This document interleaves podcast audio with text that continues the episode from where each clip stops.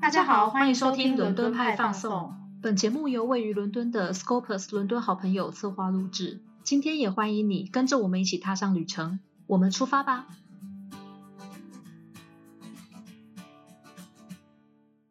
！Hello，大家好，欢迎收听今天的节目，我是 Livia。我是 Helen，今天的主题是文化漫游。在这个单元里面，我们将会带你深入探讨英国的历史与文化。那今天的话呢，就是延续了我们好几周 以来的主题，跟苏格兰又有一些关系。对，我们前面几集已经讲了很多关于苏格兰的事情，可是我们比较聚焦在。去苏格兰玩啊，或是苏格兰一些当地的文化啊等等的，我们比较还没有聊到他们跟别人就是 有问题的部分，问题蛮多的哦。对，问题蛮多的，因为我们之前本来想讲，但是觉得啊，这个实在是很值得抓出来做一集啊。对，我们之前好像是想要放在爱丁堡那一集的吧，结果感觉录一录一集就会变成三小时了。对啊，我们后来你看原本的苏格兰，我们没有想要做这么多集，也已经做了好几集了，就是可以看得出来苏格兰东西真的很多，而且蛮精彩的。老实说，对。那我们今天要来聊他的，他跟别人有问题，其实这个问题，嗯，大家应该都心知肚明啦，他就是跟英国一直都有问题。应该说苏格兰跟英格兰之间的问题，对他们动不动就说他们要脱英嘛。那我们今天 就来看一下到底为什么？对，所以，我们这一集就要来聊，就是苏格兰跟英格兰之间到底有什么爱恨情仇啦。嗯，那我觉得第一个问题呢，应该是从他们根本上面的民族开始说起。嗯，跟大家解释一下哈，他们的民族，因为我觉得英国、英格兰跟苏格兰这个真的好复杂哦。因为我们好像在爱丁堡那一集吧，我有点忘记我们在之前哪一集提过。其实苏格兰人跟英格兰人，他们打从一开始就不是同一个祖先。那这两个国家也是 长久以来都算是两个独立的国家，他们在历史上也打过不少的仗。然后其实最早最早苏格兰的祖先呢，他们是一群叫做凯尔特人的族群。那最早是从欧洲大陆迁移过来的一群人。那在欧洲大陆上面的凯尔特人，其实现在已经不太常见，他们几乎都是被之后的罗马或是日耳曼人同化，所以现在能够真的叫做凯尔特文化、凯尔特人的，其实都只剩英伦半岛上面这些苏格兰啊、爱尔兰还有威尔斯人。其实欧洲有一个地方还留留存着一些凯尔特人的文化，那就是在法国境内的一个叫做布列塔尼的地方。我不会念法文，所以大家自己去查。布列塔尼大家应该都知道啦。对啦，就是法国的一个地方，它没有很大。那你不觉得就布列塔尼听起来就很像不列颠嘛？就是 Britain 的发音，因为他们其实从头到尾都是同一个字。那也可以感觉出来，就是血浓于水的一个关系。这是苏格兰的祖先，他们是凯尔特人，但是英格兰人的祖先呢？呃，其实他们的凯尔特文化的血统就已经是几乎完全没有了，因为在公元四十三年的时候，罗马帝国那时候已经入侵了英格兰，那占据英格兰差不多三四百年的时间，还蛮长的。然后当时在英格兰地区的这些凯尔特人，就因为呃，罗罗马人太强悍了，所以这些凯尔特人就纷纷往北方或者纷纷往岛上这些地方迁移。那英格兰地区就已经很少有凯尔特人的存在。罗马人过来之后，他们为了要防御北方的凯尔特人，他们也是在英格兰上面修建了一些要塞跟长城啊。然后其实现在有一个长城还蛮有名的，是观光景点，叫做哈德良长城，就很接近以前的英格兰跟苏格兰的边界。长城以南的地方呢，罗马人叫他们 Britannia，就是跟现在 Britain 的音差不多。那长城以北的地方叫做 Caledonia。那这个发音其实有时候在日常生活中还会听到，就是有时候在指苏格兰地区，然后比较北方、比较古代一点地区的话，他会用这个字。那通常都是在文学中在做使用。而且其实伦敦有一个地方，你知道有一个车站叫做 Caledonian Road。Station 嘛，就有一个地铁车站，对，它就是有一个车站。哎，这是啊，在北边吗？对，就是应该是 North Northern Line 的地方，就是我们比较少去的地方。对对对，那那边的话，其实也是用同样一个字，Caledonian Road，这就是以前跟苏格兰有一些关系的地名。那我们刚刚说到罗马人迁来了英格兰这个地区嘛，但是在罗马人撤退了以后，又有另外一群人是日耳曼人。迁过来。那日耳曼人的话呢，就是我们非常熟悉的盎格鲁人、萨克逊人，我们统称盎格鲁萨克逊人嘛。那他们这些人就带来了很多日耳曼的文化，所以我们好像也在前几集有说过，就英格兰的英语。跟日耳曼体系，什么荷兰语、德语这些听起来非常的相似，那反而是苏格兰或是爱尔兰这些地方的自己的凯尔特系的语言，他们听起来是跟英语完全不一样的，文法也不一样，所以我们去听他们的英文，有时候有时候其实听不太懂，因为加入了很多自己原本凯尔特语的一些用法跟单词，在这样子罗马跟日耳曼人相继入侵不列颠的情况下，呃，原本在不列颠岛上面的凯尔特人，他们生活空间。不断的就被挤压，所以凯尔特的文化通常都是比较外围或是高山的地方，这些地方通常地势都会比较险峻，然后比较难以生存一点，所以通常这些地方的人，他民族性也比较强，那也比较是易守难攻，那所以早期的话都还蛮常保持一种遗世而独立，就比较与世隔绝，但是比较独立的状态。嗯嗯。好，那我们今天讲的除了他们本来的这些民族以外，当然也是要讲到一些英格兰跟苏格兰他们真正有冲突的一些事件。然后有一个还蛮重要的事件是发生在十三世纪左右。然后我们其实我们两个都有看过一部电影嘛，叫做《勇敢的心》（Braveheart）。我们其实前几前几集我们都有讲到，哎。你好像有讲到过，然后梅尔吉伯逊之英雄本色，对，他的中文名字应该是这个。对，因为其实很多人讲到苏格兰跟英格兰关系，大家最强烈的一个印象就是这部片。对，然后其实这个片子里面在描述的情节，也真的是苏格兰上面蛮蛮重大的一个独立战争。然后我先跟各位分享一下它的 它的背景知识到底是什么时候好了。就是这部片的历史背景吗？对，真正的历史背景。嗯嗯嗯。那这个时代我们会叫它金雀花王朝，这是英格兰的王朝的名称。那这个金雀花王朝，其实有些可能台湾人比较少听到，因为我们历史课本上不太会出现这个名词。但是，对金雀花王朝其实是中世纪的时候在英英格兰地区非常强大的一个王朝。这个王朝的王室家族是来源。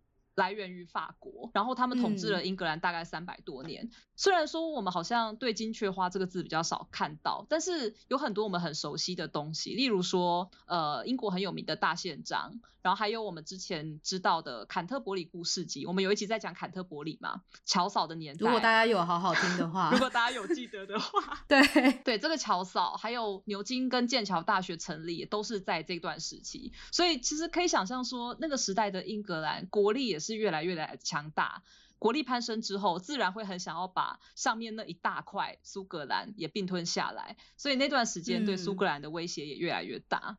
在这段三百多年的历史里面呢，有一位有名的国王，他叫做爱德华，爱德华一世。那大家比较熟悉的名字可能是长腿爱德华，他就是一个身材高大，然后很会打仗，也算是一个还蛮厉害的一个英格兰国王。那这个国王最有名的事情就是他把威尔斯也收成，也收为了自己的土地。然后这个国王呢，他也是对于苏格兰非常的觊觎。在最初的时候，想要在苏格兰扶植一位傀儡，那就间接的成立一个政权统治。但是后来爱德华一世就越来越嚣张，就越来越过分啦。爱德华甚至设了专门的机构，在苏格兰进行推动英格兰的法律，想要对苏格兰直接进行就是法制上的直接统治。那因为刚好那时候苏格兰又处于内乱时期，但这个实在太长了，我今天可能讲不完。对，讲完可能明天了啊。对，三小时。那爱德华反正就趁着这个内乱时期。他们有继承的内乱时期攻打苏格兰，然后推翻了当时的苏格兰的国王。那他还做了一件事情，跟我们前几集的爱丁堡其实有一一点关系。呃，这个长腿爱德华。把一个叫做命运之石，又称加冕石的石头，从苏格兰抢到西敏寺，然后就放在了西敏寺。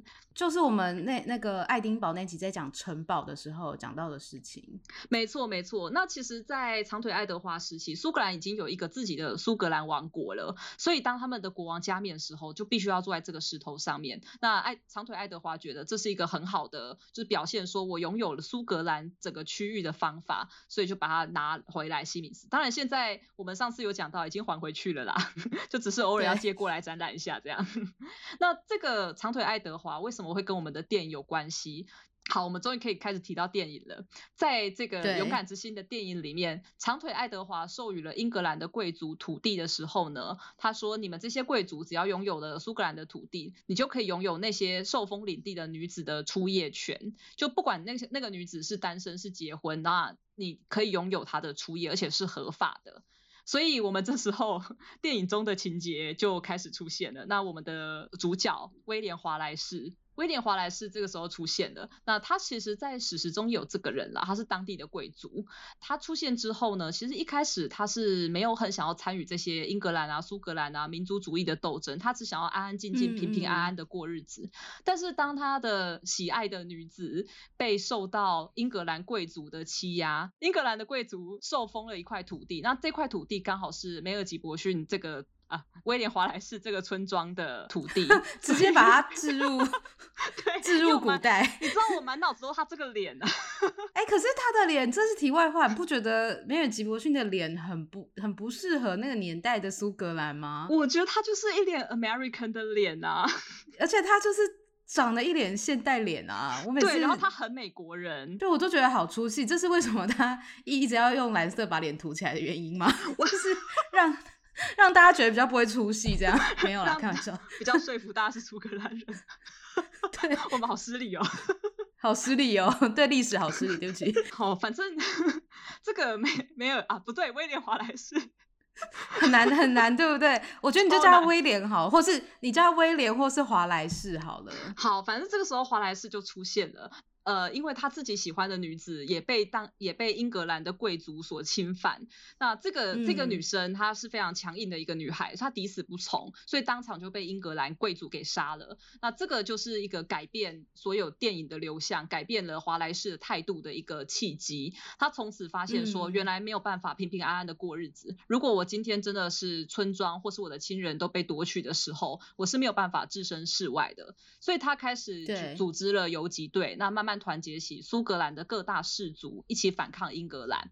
然后其中一位氏族的名字是我们今天另外一位重要的主角，叫做罗伯特布鲁斯。那这个罗伯特布鲁斯也是历史上真有其人的，他也是一个苏格兰贵族。那他算是贵族中更大的那个贵族啊，算是贵族的头头啦。贵族对，因为他其实是这个这个有点牵扯到更多的历史，但反正就是他原本是一个苏格兰王的预备军。嗯，对，就是在选苏格兰真正。团结起来的那个王的时候，他其实也是其中一个选择，但他后来没有当上王。对，那这个布鲁斯罗伯特布鲁斯一开始的时候，他对帮助华莱士一点兴趣都没有，因为他跟英格兰的关系非常的好，他也还是想要继续得到英格兰王的封地跟爵位。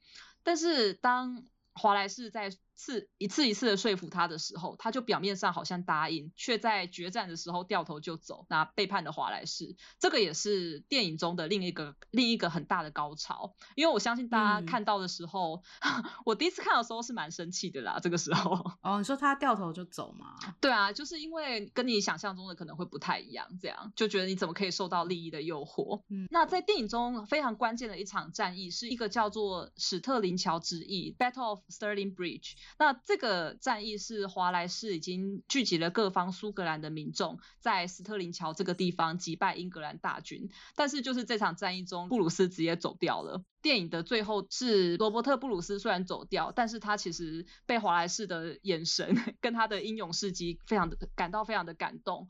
所以他开始非常的后悔，然后希望能够改过自新，那再加入华莱士，再重振苏格兰军的这个荣光。但是罗伯特布鲁斯的爸爸是属于很保守的贵族。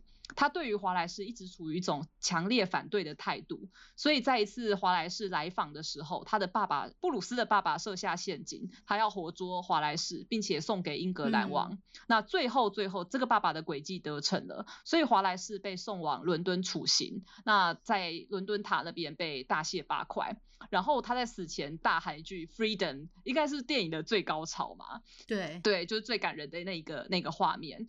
在华莱士死后呢，就布鲁斯也继承了他的遗志，就再度召集苏格兰的各个部族，最后真的成功起义，成为苏格兰的国王。那这是整个电影的一个大纲，其实也是蛮好懂的啦，因为我觉得。他把很多史实改编的非常的简单，而且你刚刚有讲说这部片看起来很 American 嘛？对，然后其实他的导演就是梅尔吉伯逊本人，没错，对，所以梅尔吉伯梅尔吉伯逊是澳洲人嘛，但是他一直在美国拍电影嘛，所以那整部。片浓浓的。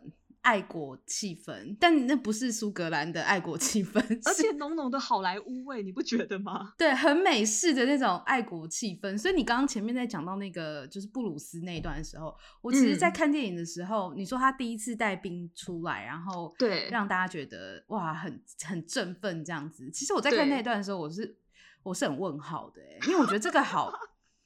这个好美国，就是你想想看，在剧里面的那个华莱士啊，他是确实去游说很多贵族啦，对，但是那个情情谊没有就是兼顾到，大家就会，你懂吗？就是大家没有真的这么容易就被感动到来帮他，但那时候突然出现，就想，对啊，然后我就觉得也是太容易被说服了吧，大家。对，我觉得这件事情，这件事情我看了也觉得很那个，因为好像就是你知道 American Dream 嘛，就只要你有心，然后大家就会被你感动，大家就会 follow 你，为你付出生命。对啊，就是你说的那个感觉，所以你在看的时候。我我当然知道那个苏格兰起义那个是很感人的啦，对，但就是他把他演的都太太好莱坞了，对，而且你知道吗？我之前有去查资料啊，然后这部电影它当然本身很有名，但是这部电影错很多的部分也是很有名。就是在二零零九年的时候，有一次《时代》杂志办了一个评选，然后它的评选项目是最不符合历史的电影，这部《Braveheart》它排行上第二名耶。就是 还蛮还蛮哎，我想知道第一名是谁？第一名是一部叫做《猎杀 U 五七一》的，这是在讲二战时期故事，但我但我没有看。猎杀 U 五七一改编有啊，我有看书，它改编很多，哦，我怎么没发现？没认真看是不是？如果比《Braveheart》还要多的话，应该是蛮厉害的。但是我觉得可能因为《猎杀 U 五七一》是比较严肃一点的战争片，我觉得《Braveheart》比较 比较戏剧一点，他也很认真啊。他也很认真啦，对他没有不认真，他也认真，但他就是对比较可以多吐槽的地方。对，然后我们接下来就可以来一一的跟大家分享，对，可以来聊一下到底哪些地方是不对的。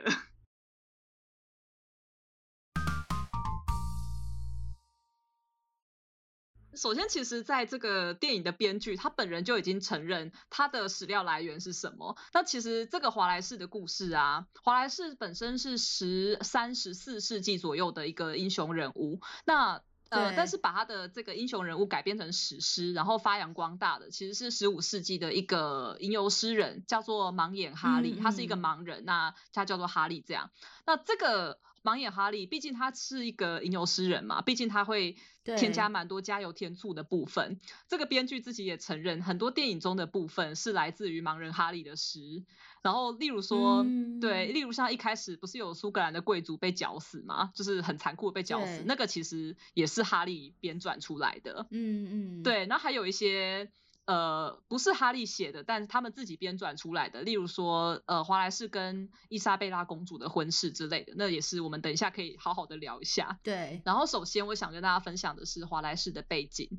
那其实，在一开始的时候啊，呃，我忘记哪一句话，他有说到，他好像在某一个战场的前戏吧，他对布鲁斯说，呃，如果我们反叛成功的话，我们将会拥有我们从来没有得过的东西，就是我们自己的国家。他好像有说过这一句。句话，但是实际上，就如我们刚刚讲的，如果是他们从来没有拥有过的国家的话，怎么会有加冕石这种东西呢？就是他们早就有很多的苏格兰王在苏格兰加加冕过了，而且是一个完全独立的王国。那这个华莱士的时代，其实确实他是被英格兰入侵，但那是华莱士叛乱的前一年才被英格兰入侵，所以其实这是在历史事件上面时间轴上不太准确。那华莱士本身虽然是苏格兰的英雄没有错，可是他一开始的爸爸不是也被杀了吗？在在戏里面。对对，在电影里面要强调一下，在现实生活中我们也不知道这个是不是正确的，因为甚至我们只知道华莱士爸爸的名字，然后他是怎么死的也是没有这一回事，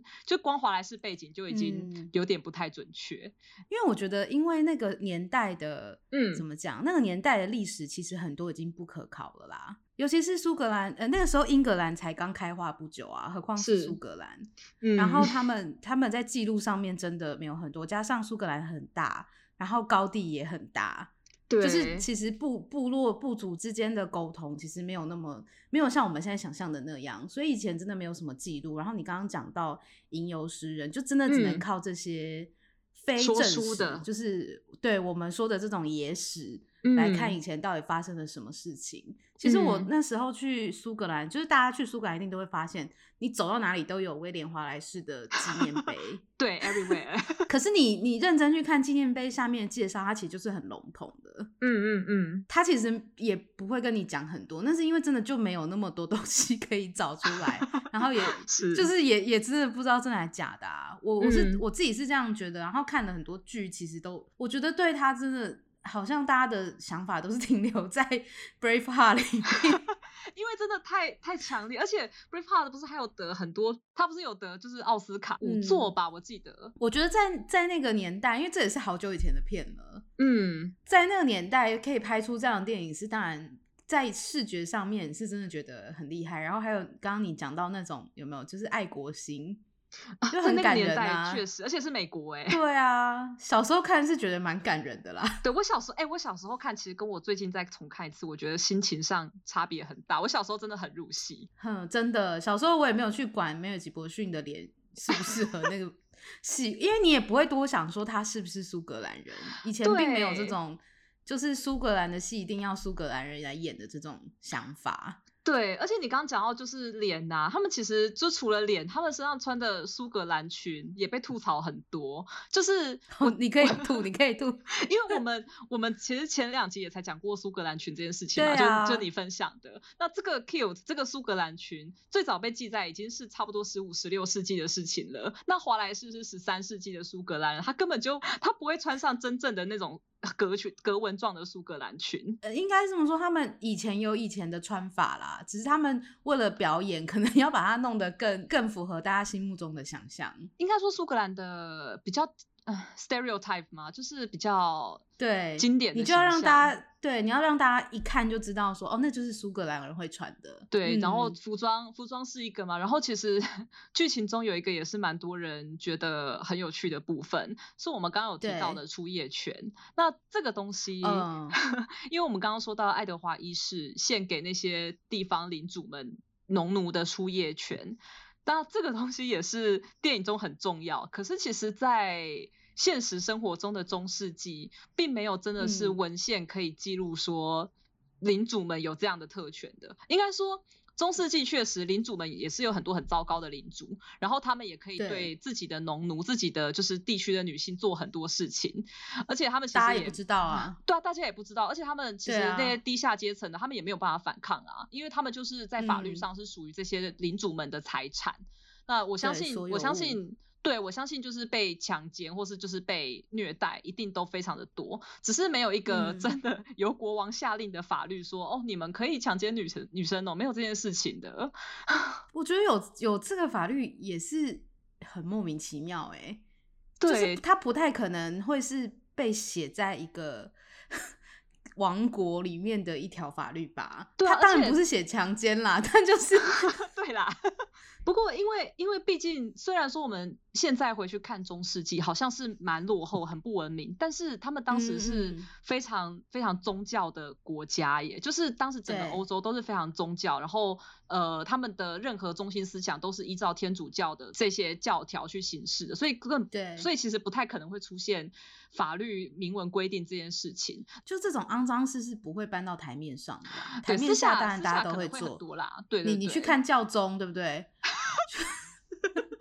还顺便污蔑教宗。对，还有小小男童，好算了。对 对，然后其实有后来有一些史学家他们在说，哦，为为什么会出现有出夜权这样的一个事情，是十六世纪才出现。那十六世纪已经脱离中世纪的时代了，就十六世纪的人因为已经算是比较思想上比较开化，所以他们在回头看中世纪的时候，他们会觉得中世纪好像是一个你知道黑暗时代嘛，那又是一个毫无章法，又然后加上英国，英国比起很多欧洲大陆地区又是一个开化比较晚的。地方，所以他们就把这样的出业权，有点像是后来再加到英国的传奇上面。但其实我们现在普遍的普遍的想法都是，应该是纯小说，应该是纯粹对创造出来的。我觉得只是一个增加戏剧张力，然后让坏人看起来更坏的方法啦。毕竟这是一个 美国电影，而且在电影里面，其实我觉得那时候第一次看的时候，我很惊讶，因为他出夜权，他真的表演的很。怎么讲？很惊人，就是就是很过分呐！会演到就是说，一个男生他才刚跟他太太结婚，他太太就立刻被带走，然后去去给贵族。对，因为如果你不知道。真正的故事是怎样的话，你看到这个，身为有一点人性的人都会很生气吧？然后大家就会真，他们就真的把英格兰塑造成一个很坏的形象，哎，超坏。对啊，在那部片想说英英格兰人怎么这么坏？他们那部片的英格兰人好像一点优点都没有，完全没有啊，然后长得也都很像坏人。就不是坏就是懦弱，对啊，然后还还要夺人家的出夜权，对，超坏。然后你刚刚说英格兰人，我觉得剧里面有一个很有趣的角色，就是呃，我们刚刚有提到长腿爱德华嘛，那剧里面有另外一个角色是长腿爱德华的儿子爱德华二世。他也是被塑造成一个非常软弱，然后非常没有用的形象。但这个其实他在现实生活中真的是蛮不讨喜的，而且也蛮就是不被贵族们喜欢。然后，嗯，我比较我比较在意的是，在电影里面，这个爱德华二世的太太，就是法兰西的公主伊莎贝拉嫁来英国的这一位，电影里面她是一个超级大美女，而且非常的。感觉就是那种很清纯啊，苏菲玛索哎，对她超美，然后是一个楚楚可怜又很无辜的、很纯洁的女少女的感觉，嫁来英格兰。我们刚刚好像剧情没有提到她，不过就是这个，他 那个也很扯，我觉得他这段也很扯，你可以跟大家分享。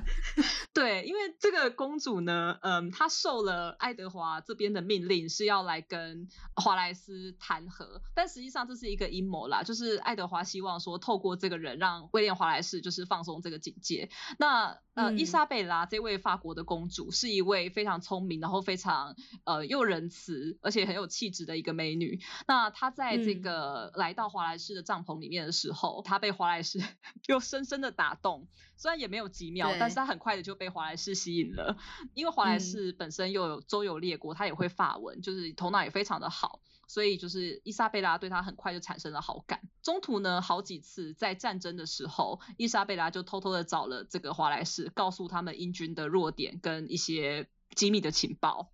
对，这个其实本身就已经蛮扯的，而且实际上现实生活中更扯，因为现实生活中他们根本没有见过面。嗯，但他在戏里面塑造成这样子的，因为没要要给他一些爱情戏啊，因为好莱坞大家不看需要一个美女，对。对啊，毕竟上一个美女很早就死了，要让男女主角谈一下恋爱啊，对，需要一个对需要一个这样的角色，对啊，在。但但其实，在现实生活中，这个法国公主下嫁英格兰的时候，华莱士已经死了非常多年，所以他们是完全没有机会，就是连一面之缘都不可能有的。所以他完全是被移来前面这样子。对，而且我们刚刚提到他是受了这个长腿爱德华的指使，然后去找华莱士嘛。但其实他。这个公主嫁来英格兰的时候，爱德华一世也也已经不在了。哦，对，是是爱德华二世他的儿子已经上任的时候，她才嫁来英国。所以这整个时间轴完全是啊移花接木，然后只是想要让可能这个形象呃让电影增加一点色彩。而且其实他在大家心中的形象并没有那么的温柔婉约又可爱，因为他有一个另外比较有名的绰号。叫做法兰西母狼，好难听哦！你一听这个绰号就会觉得有点有点侮辱人吧？但是因为他在历史上的评价，其实真的是我觉得讲起来算是有点有点可怕，不算差，是有点可怕。因为这个伊莎贝拉曾经趁着自己出使法国的时候，跟在法国流亡的英国贵族。就是发生了一些关系，然后成了那个贵族的情妇。那两人勾结在一起之后，他们就暗自反对着爱德华二世。总之，这个伊莎贝拉跟他的情妇两人就是跟贵族勾结在一起，然后后来把爱德华二世有点像把他弄下台，就间接的弄下台。而且爱德华二世 死的非常的惨。我不知道你有没有看过这个这个消息，就是他其实不算是完全官方认证，但是因为他是就是野史上有这样记载，这个爱德华二世被赶下来，然后后来还被处刑。那这个处刑的命令据说也是伊莎贝拉下的，而且这个处刑的内容非常的恶心，就是爱德华二世被一根烧红的铁条，然后 那根铁条被塞入他的肛门里面，那他就是被折磨致死。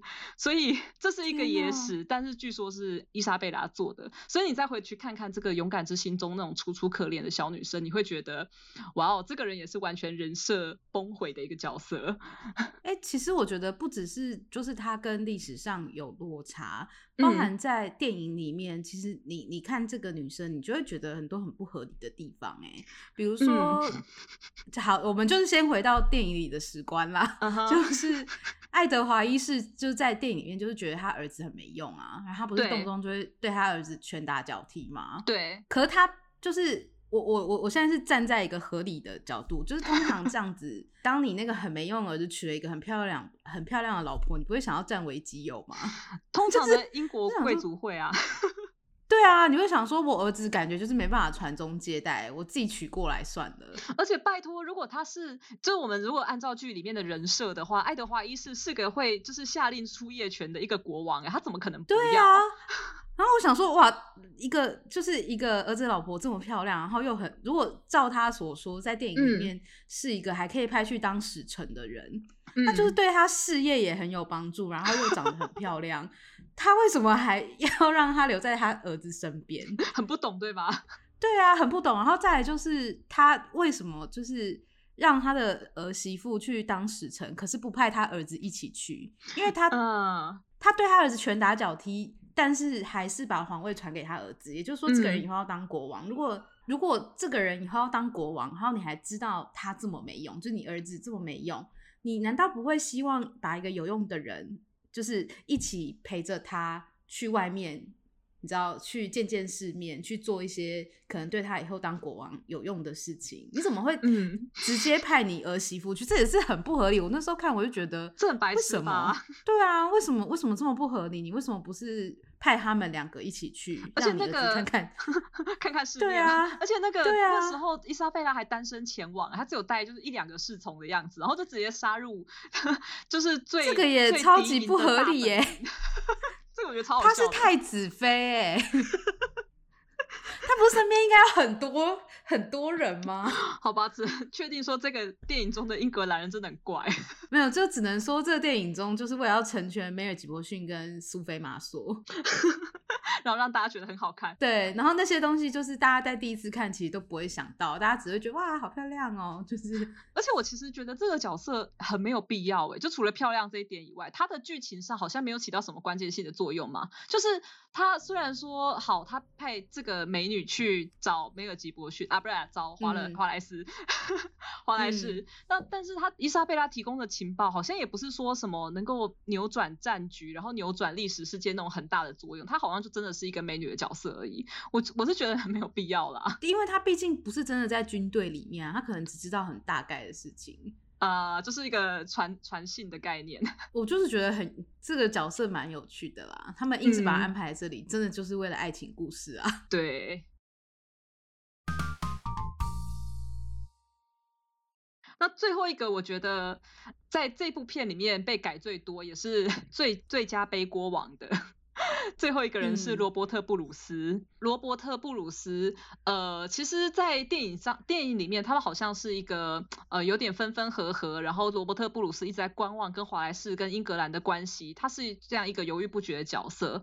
但是，如果我们真的要把地图打开，然后看看他们实际上存在的位置的话，我们会发现罗伯特布鲁斯跟威廉华莱士，他们其实根本没有什么关系。哦，对，罗伯特布鲁斯跟威廉华莱士，他们率领的军队是两支完全不同的军队。那华莱士主要战场是在中部，那布鲁斯的战场是在西北部。其实因为苏格兰很大嘛，很远呢，距离真的很远，很远呢。他们虽然是同一个时代的人，而且也为苏格兰的独立。贡献非常大，但是在历史上，他们有可能从来没有碰过面。对，那既然从来没有碰过面，更不用谈上说背叛这件事情了。就是罗伯特布鲁斯在电影中，他最让人，就像我刚刚说的，我觉得让人看到恨得牙痒痒的地方，就是他出兵了，但是又背叛了华莱士嘛。那确实，在战争一开始的时候，布鲁斯一开始是是效忠长腿爱德华的，而且中途他又曾经再次倒向英格兰方，就他其实也是蛮墙头草的。啦，但是，嗯，他后来自己呃算背叛了英格兰，然后加入了苏格兰起义，而且变成反抗爱德华的一员。那在电影里面，其实最关键的一个背叛是布鲁斯的爸爸把华莱士引诱进来，然后交给英格兰人嘛。嗯嗯。可是其实，在现实生活中，华莱士是被自己的手下背叛的。就是他也是有被背叛，然后也是有被交给英国人，但是跟布鲁斯家族一点关系都没有。就是我觉得他是背了一个蛮大的锅。不过，不过虽然说他们两个可能不太熟，但因为华莱士被处决后一年，罗伯特布鲁斯自己就加冕成为苏格兰的国王，罗伯特一世。那这个在苏格兰的独立史上面是确实非常非常重要的一个篇章，因为罗伯特布鲁斯自己打赢了一场战争，那是电影中好像没有。很详细的描写，那是到很后面了。对，最后几个画面就是，呃，华莱士已经死了，然后布鲁斯 改邪归正嘛。那场战役叫做班诺克本之战，我不太确定电电影中有没有讲出这个名字。那这个战争我想要花一点小小的篇幅，因为其实这跟我们电影中的一个小片段有关。这个战争呢，呃，其实算是苏格兰独立战争的关键战役，那也是苏格兰历史上最有名的以寡敌众的一场战役。当时的苏格兰大约是五千到一万人左右参战，那英格兰的军队。没有很详细说多少人，但大概是苏格兰人的二点五倍，算是还蛮多的。嗯，很悬殊。对，很悬殊，二点五倍。那虽然英格兰人比较多，装备也比较精良，但是罗伯特布鲁斯这个人，他其实在历史上是一个深谋远虑的人，他也非常的擅长用兵，而且他吸取了很多之前华莱士失败的经验，所以他把这个苏格兰的地形战略发挥到最大。实际上的战场中有一个我很喜欢的战术，那其实它跟电影就蛮有关系的。这个战术呢，其实是为了应付英格兰的骑兵跟工兵的。当初这些英格兰的骑兵工兵是拥有最先进的装备，然后训练最优良的一群。那这些骑兵首先会把苏格兰的军队打得落花流水，那苏格兰的军队就往后往后转身就逃。但其实这个逃的动作呢，是苏格兰人早就设下的陷阱。英格兰人看到苏格兰骑兵落荒而逃之后，当然很开心嘛，所以马上追击了上去。但这个动作反而正中了罗伯特布鲁斯的下怀，因为这些英格兰的骑兵抵达的地方是他事先已经准备好的沟渠。那在这些沟渠的地形之下，英格兰的骑兵就这样子栽到了下面。但是沟渠的下面布满了尖尖的木桩，就是一些削尖很长的木桩。那许多英军就这样当场的死亡。你不觉得这跟电影其实有一个场景很很相近吗？对，就是对。然后接下来有另外一段更是相似了。那这些。嗯，这些英格兰人就算没有掉到沟渠里面，他们继续前进的话，他们面对的下一关又是一群苏格兰的重步兵。那这些重步兵，他们不是，他们没有马，他们就是徒步的这样子。所以其实我们在想象中会觉得啊，重步兵要跟骑兵又要跟工兵比，好像很难。他们攻击范围那么小，然后又没有办法很快速的移动。但其实这些重步兵呢，大半都是高地人，他们很骁勇善战。那他们最会用的武器是长矛。所以当英军想要悬崖勒马的时候，他们的速度已经太快，没有办法临时刹车了。所以这一排的英军就直直的冲向那一排的苏格兰长矛阵里面。这在电影中其实就完全被翻拍成威廉华莱士的战略。对，你不觉得布鲁斯很衰吗？而且威廉他做的是更华丽的。我记得电影里面他是把木桩做成一个很特别的。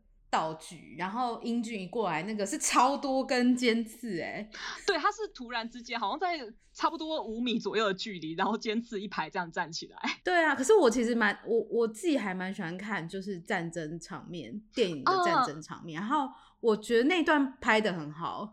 其实我也蛮喜欢那段，就是我觉得如果回头要讲说这部电影我最喜欢的地方，应该就真的是战争跟音乐的这些结合，对，很有震撼，而且那一段。那一段它就是有表现出，我不记，我不知道大家有没有记得，我们之前在讲那个乔叟的时候，我们有讲讲那个骑士嘛，英国骑士。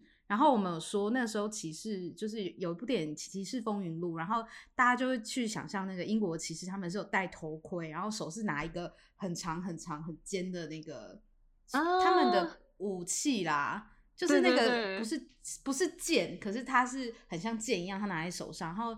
以前的骑士对决就是两两批呃两个骑士就是从两边骑着马这样子交错，然后谁刺到对方谁就赢嘛。然后在这个电影场景里面就这样哎，他就是一群英国骑士，然后都手拿那个很长的剑，嗯嗯嗯，然后他们想要刺向威廉华莱士的军队，结果他们的马就被你刚刚说的那个东西木桩刺伤了。对，那一段其实 还，我觉得那段真的很精彩，哎，那段拍的蛮好的。对对对，我自己也是蛮喜欢那一段的。然后这个，我没想到是被剽窃到，原本是布鲁斯的 idea。对啊，你不觉得布鲁斯很可怜吗？他又被当成就是背叛者，然后他做的好的事情又被拿去用。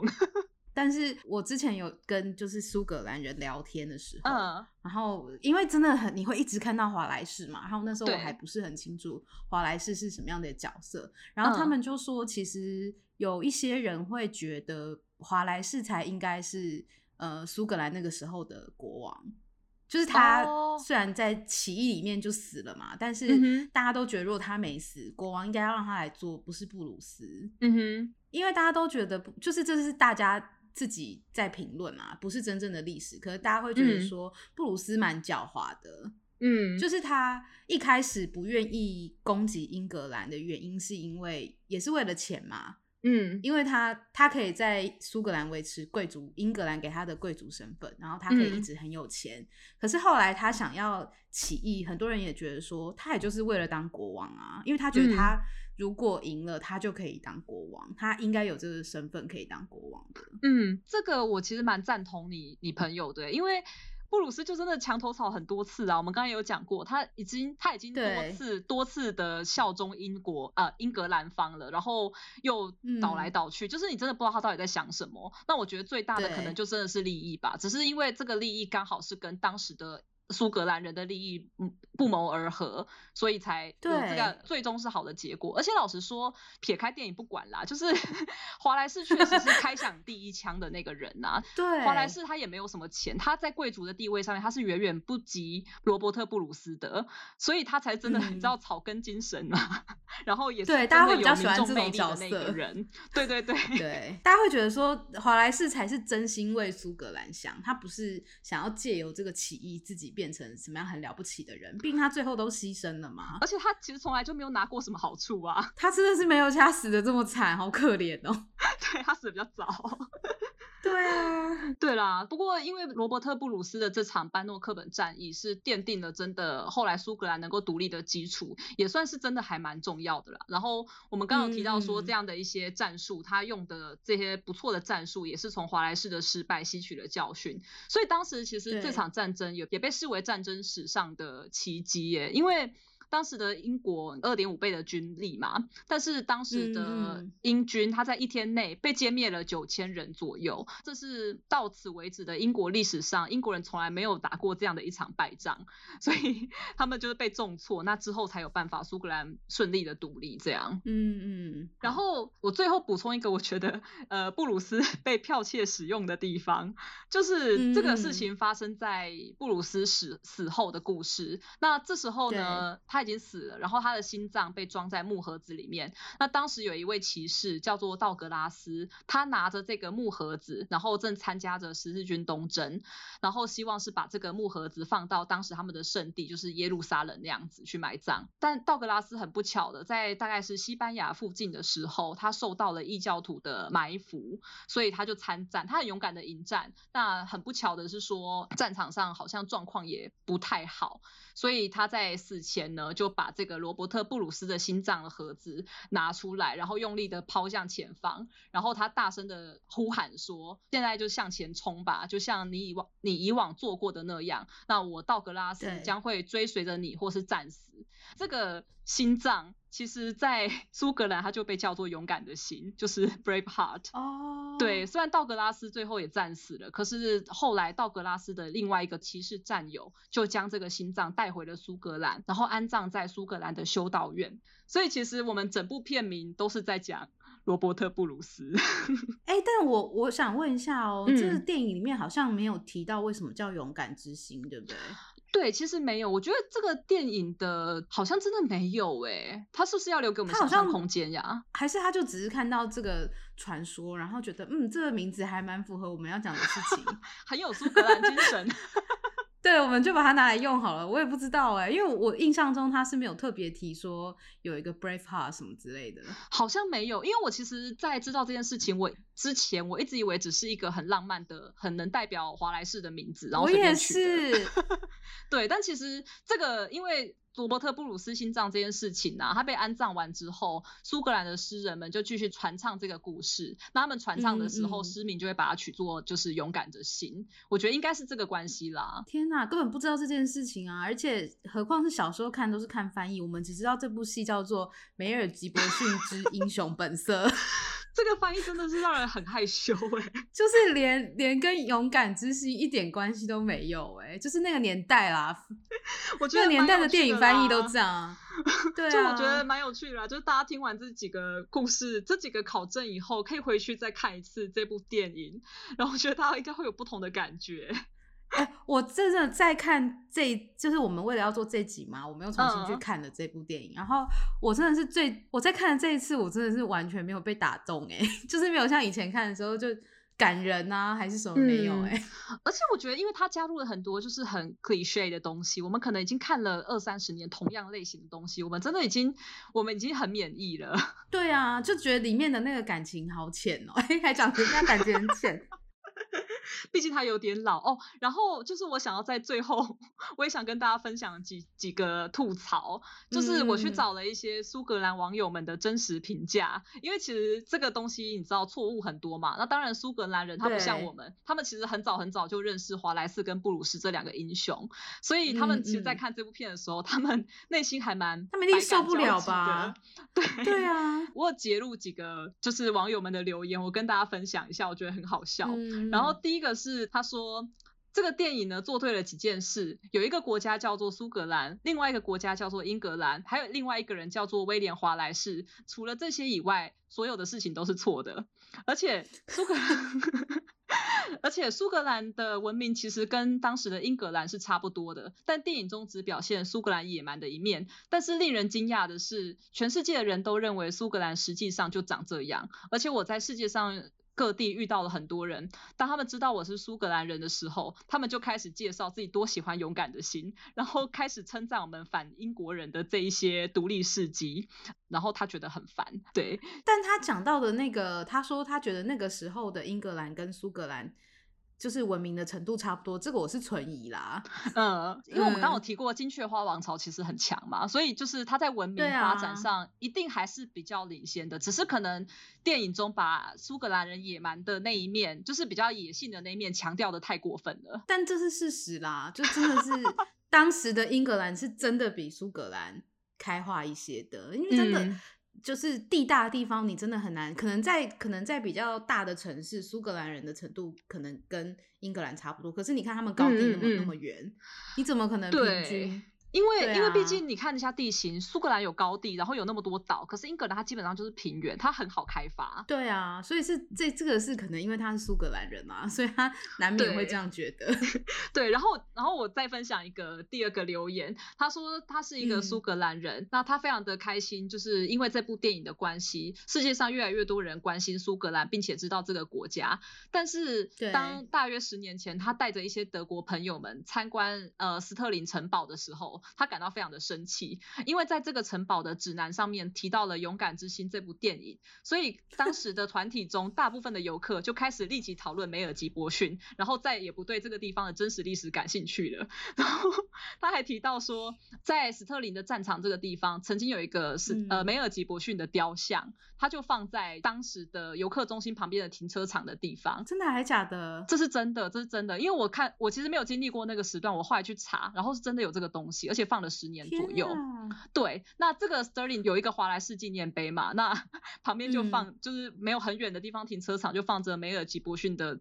这个扮相的雕像，他就穿着苏格兰裙，然后手持盾牌，盾牌上面写着 Brave Heart，然后脚下刻着 Freedom。那这个东西，这个东西在 Sterling 摆了十年之后就被撤下了，而且听说好像很多人不喜欢这个雕像，所以还有人去破坏它。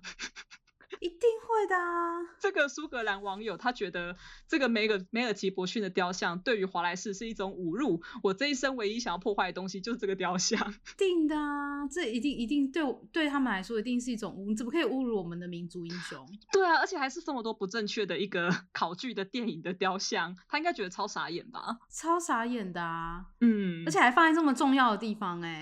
对，真实的华莱士也应该也蛮傻眼的。傻眼，超傻眼！这个要是我也会生气。对啊，对啊。然后还有一些，还有一些人会说，就是他们觉得这个电影还不错啦，只是就当做小说这样子看。然后有些人也说，这部电影从历史上来看是糟糕的，但他们的高中历史老师就用这部电影来教他们到底错了多少，透过电影教导我们对于就是威廉华莱士的正确知识，所以反而变成一个还蛮有娱乐性的教材。嗯，其实真的是看了那么多历史电影啊，我后来真的是觉得说。电影就是电影嘛，我们不要把它太当真。就是如果 太太当真的话，真的是会看得很痛苦啊。只是它有点夸张，只是这部有点夸张了。对，应该就是看说错了多少而已。就有些可能是对历史人物的评价，这那个我觉得就是蛮自由心证的。但是就是事实能够。事实上的东西能够做到这么多，我觉得其实这部也算是也算是经典的耶。对啊，嗯，我那我们今天分享的这些吐槽，就是大概分享到这边。我个人是觉得大家还是可以去看一下啦，毕竟它是一个得过奖的电影。然后听过我们这集之后，你就可以顺便学一点真实的历史。我觉得可以啊，而且我我自己是觉得，虽然说它历史很多问题，可是它在画面上面是真的不错的。在很很多，比如说我们刚刚讲战争什么的那些画面是真的不错。而且我觉得他的音乐蛮好听的，我很喜欢他的主题曲。对啊，但你有发现到他们里面苏格兰人的苏格兰腔其实没有很重吗？其实我也看到蛮多人在吐槽这一点。对，因为我我我以前看的时候，因为我是以一个就是接受美式文化在看，然后我现在看的时候，因为可能我们现在对历史比较了解，我就觉得天啊，他们讲话有够不苏格兰呢。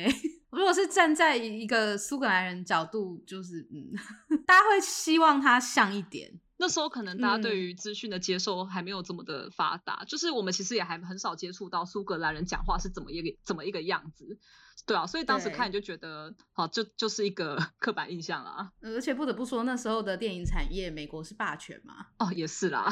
对啊，所以其实只要是美国拍出来，你不会，就是你觉得蛮合理。没有到现在，我们对民族啊、种族啊，或是各个社会体，大家都很很敏感，大家都很了解。所以在看片的时候，其实不会像我们现在看这么 picky，我们不会一直去怀疑每一个角色 或是里面的历史，还是穿的衣服。以前根本就这样看过去而已啊。对，以前不会想那么多。以前只觉得女主角很美，这样。对我其实，哎，我其实第一次看的时候还觉得梅尔吉伯逊很帅，但我现在完全想不出来那是怎样的一个感觉。很难呢，就是对我现在看没有觉得他很帅了。我我那时候对我那时候就是看什么就接受什么嘛，然后我现在只是觉得这个蓝脸真的好出戏哦。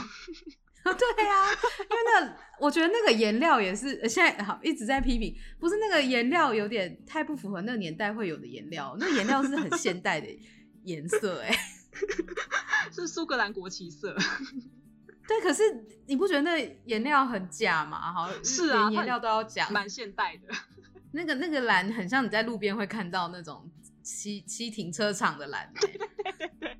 对啊，很不像是在高地会出现的蓝色啊，所以其实它蛮多让人家出戏的点啊，里面。对啦，反正今天就是分享给大家这些，嗯，这部电影中蛮深入的，有深入嘛，就蛮有趣的探讨。对啊，我们其实主要是在讲英格兰跟苏格兰的爱恨情仇啊，不是要批评这部电影。对对对，不过我觉得这个电影，因为我们可能下一集还是要继续讲苏格兰爱恨情仇，毕竟这有点长，但这个电影是一个很好的开端，大家也都看过。对，我们下一集会再多讲一些其他的。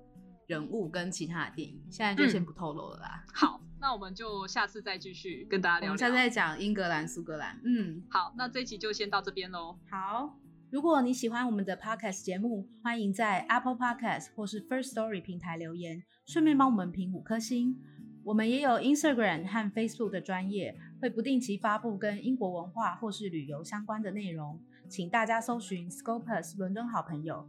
可以追踪留言，跟我们多互动哦。最后，如果你愿意小额赞助《伦敦派放送》这个节目，让我们有更多资源继续创作，可以点入这一集的节目叙述，你就能找到小额赞助的连结哦。今天的节目就到这边，谢谢你们的收听，我们下次见喽，下礼拜再见，拜拜，拜拜。